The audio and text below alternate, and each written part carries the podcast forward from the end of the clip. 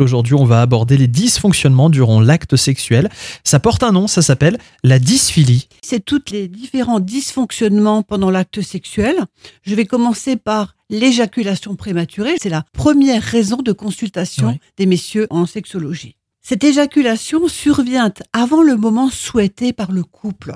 L'homme ne sait pas la contrôler et il y a une souffrance psychologique qui s'installe progressivement.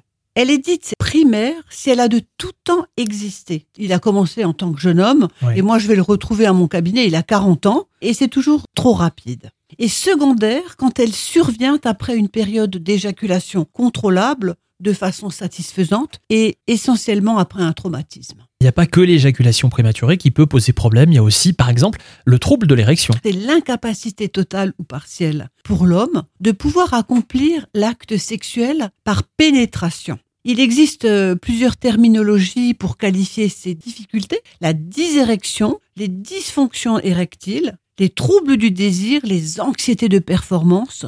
On peut être anxieux parce que la nouvelle partenaire évoque ce qui s'est passé avec ses Ouais. amants précédents, ce qui est Ouais. très troublant pour un homme. hein. C'est pas un peu ce qu'on appelle en général l'impuissance? Le terme d'impuissance n'est plus tellement utilisé D'accord. parce qu'à présent, l'impuissance n'existe plus. On a toujours une solution pour enrayer le problème. Il y a un autre souci qui existe qui s'appelle l'anéjaculation. C'est l'absence d'expulsion donc du sperme alors qu'il y a un orgasme et qui relève le plus souvent de causes organiques. À ne pas confondre avec la dyséjaculation. Là, c'est une personne qui ne parvient pas à éjaculer, mais lors d'un coït prolongé, ce qui implique des insatisfactions auprès de la partenaire et également, et c'est pour ça que les gens viennent consulter, l'impossibilité de procréer. On continue à, parler euh, demain de ces particularités sexuelles. On s'intéressera demain à, à tout ce qui sort un peu de la norme, ce qu'on appelle les paraphilies.